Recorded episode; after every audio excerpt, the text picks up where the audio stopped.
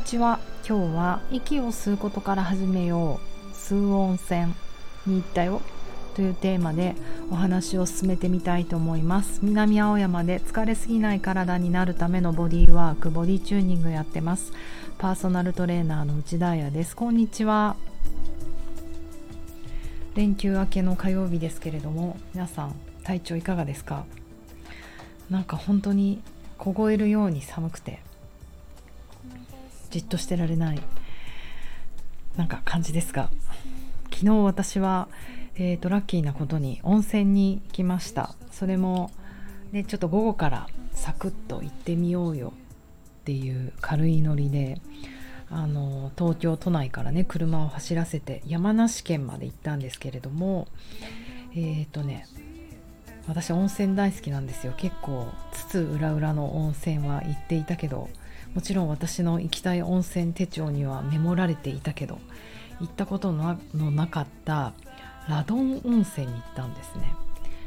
竜王っていうのかな？もう本当に今日のタイトルの通りてあのキャッチフレーズが「数温泉」すごいよね。数温泉。インヘル。吸引する温泉。であのラドン温泉っていうのを皆さんご存知でしょうか？ざっくり簡単に言うと温泉の種類であの放射能温泉なんですね。温泉辞典。温泉大辞典によるとラドン温泉とは浴槽内へ安全な一定の濃度に保たれたラドンガスを送った温泉です。うんうん、これと類似するラドンラドンラドンを含む天然温泉は古来よりいわゆるラジウム温泉と呼びます。そうですよね。ラドン温泉とかラジウム温泉ってよく言われるんですけれども、えー、と全国で言うと5つがね5大ラドンラジウム温泉で秋田県の玉川温泉私行ったことある。山梨県の北杜市の増富温泉これも行ったことある。えっ、ー、と新潟県の五頭温泉郷五の頭の温泉郷って書くところです。行ったことない。鳥取県の三笹温泉。行ったことある。鳥取県の関金温泉っていう。ああいう感じです。要は泉質もねその放射能的なものが入っていてとてもいいけれども結局そのガスがいいんですよね。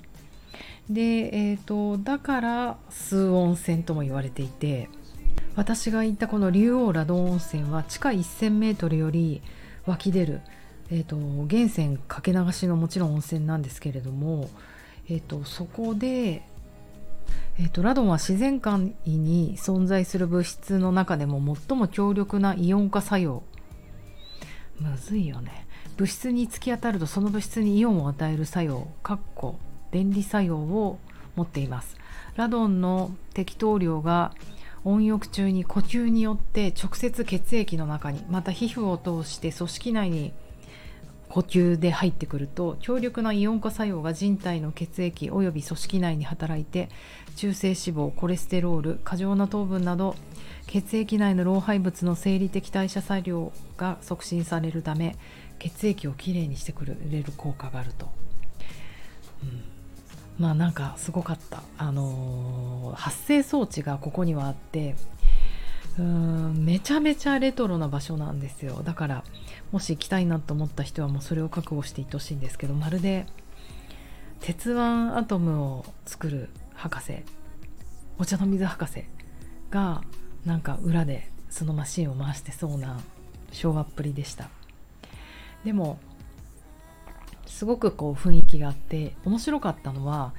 やっぱりこの「数温泉」っていうキャッチフレーズと久しぶりに息を吸おうと思ったんですよ。温泉に入ってえーと、ちゃんとそのハードな方うん空気もこのラドンでいっぱい巡らされてる部屋は密室になってるんですね。でもちろん温泉に入ってるんですけれどもだからあちゃんとここでいっぱい吸わなきゃと思って息吸おうと思った時に初めてあ私全然息が吸えてないなと思いました。もちろんお風呂に入ってるから外からの圧力も感じるじゃないですかお湯の。だから体がねこう広がりづらいっていうのもあるけどそれ以前にこの最近の寒さだよね。寒さとか、まあ、いろんなニュースとかなんかきっとねドキドキすること。そういったことでこう思いっきり息を吸った時にみぞおちの辺りにある体を輪切りにしてる横隔膜は下に下がるんですよ。だからみぞおちの辺りが結構カチコチになってしまっていて横隔膜が下がらないなっていうことに気づいたりしてあんまりねこう急にいっぱい息吸ったりするのもこう酸素二酸化炭素が過剰に体に入って良くないかなと思いながらもやっぱり年始だしまずは吸おうと思って息を吸うことをいっぱいしてきました。だからねラドンが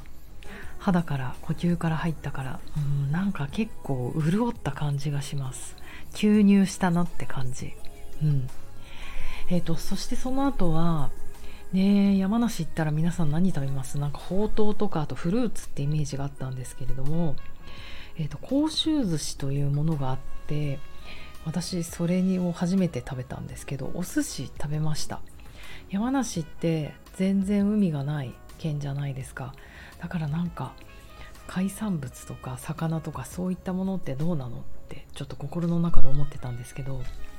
意外なことに勉強になったのは山梨県が一番お寿司屋さんが1人当たりにおいて、あのある国なんですってその人口密度と店のあの関係から言ってってことだと思うんですけどだから日本で一番お寿司屋さんがあるさらにマグロの消費量が日本で第2位というのを知ってそれぐらいお魚を食べるしお寿司を食べる人たちなんですよ。でそれはやはりその甲州寿司っていうのがあってほんと普通のお寿司の1.5倍ぐらいの大きさ結構ボリューミーであるのと魚もマグロもこう漬けであったりとか甘いあのー、タレがかかってたり結構味がしっかりしてるんですけれどもしっかりしててほんのちょっとで安いしすっごいお腹いっぱいになって美味しかったです。うんでなんでなんだろうと思って聞いたら、えーと、それこそ江戸時代とかそれより前とか、えー、駿河湾でマグロがすごくいっぱい取れた時期があってそれをあの本州に送る時に山梨県がやっぱり通り道になったみたいででだからやっぱりお寿司もその締めてあったりとか甘だれがあったりとか味がねしっかりついた漬けのものそういったものがお寿司に使われてるっていうのを知って勉強になりました。でも温泉ラドン温泉に入って思いっきり息吸ってでお寿司ってなんかちょっと気がいいじゃないですか。なんかこんなお正月明け早々気がいいことができたなってすごいリフレッシュしたので。良かったです。あのおすすめです。そしてあの今日からレッスン今日じゃないか先週から始まってるんですけれども今日またねレギュラーのパーソナルの方たちがパラパラ戻ってきたりして私も何やろうかな寒いからねあの普段よりも動きたくなっちゃうんですよ。体温上げた方がいいよね。床に寝るの寒いよねと思うのでだからちょっとスクワットとかハードなことから始めようかなと思ったんだけれども皆さん私と同じことが起こっててなんかやっぱりね息が吸えない、うん、みんなそうなってた。やっぱりこのみぞおちの辺り多分ね寒さだと思います。もちろんこうねあの動いてない。仕事もしねお休みだったから歩いてないとかあと美味しいものいっぱい食べたとかもあると思うんですけれどもみぞおちの辺りが結構コチコチになると。そうすると必然的にさっき言った息を吸った時は横隔膜が下に下がるからその横隔膜が下がらなくなっちゃってる。どちらかっていうと上に引き上がっちゃってて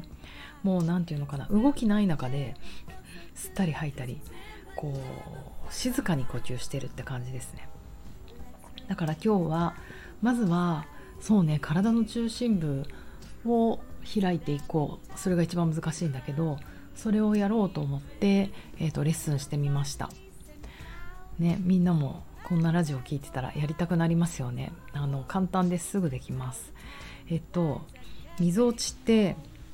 みぞおちじゃない。横隔膜ってこのみぞおちのあたりにあります。みぞおちからこのみぞおちの逆のみぞおちの裏の背中側。体を CT スキャンの時みたいに輪切りにするような横隔膜という筋肉でハラミだよね。牛でいうとね。だ、えーと、それが息を吸った時に肺が膨らんで肺が大きくなって水落ちが下に押し出されて水落ちじゃない横隔膜が下にドーム型に逆ドームになって息を吐く時はその横隔膜がキューって上に上がってきて肺を小さくしています。筋肉です。だからそれをうまく動かしたいのですがまず立っていただいてで両手を組んで上にグーンって伸びます。で腰が痛くない程度にみぞおち中心にしてグーンって反ります。あー伸びる。そうするとまさにみぞおちの前が伸びませんか？でも残念ながら横隔膜の後ろ側背中の後ろみぞおちの後ろはちょっと縮んじゃってるんですね。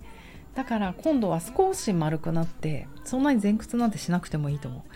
みぞおちの裏側の背中が一番伸びるように手前にグーンと突き出してちょっとひらがなのくの字になる感じかな。グーンって。今横隔膜の左右が伸びました。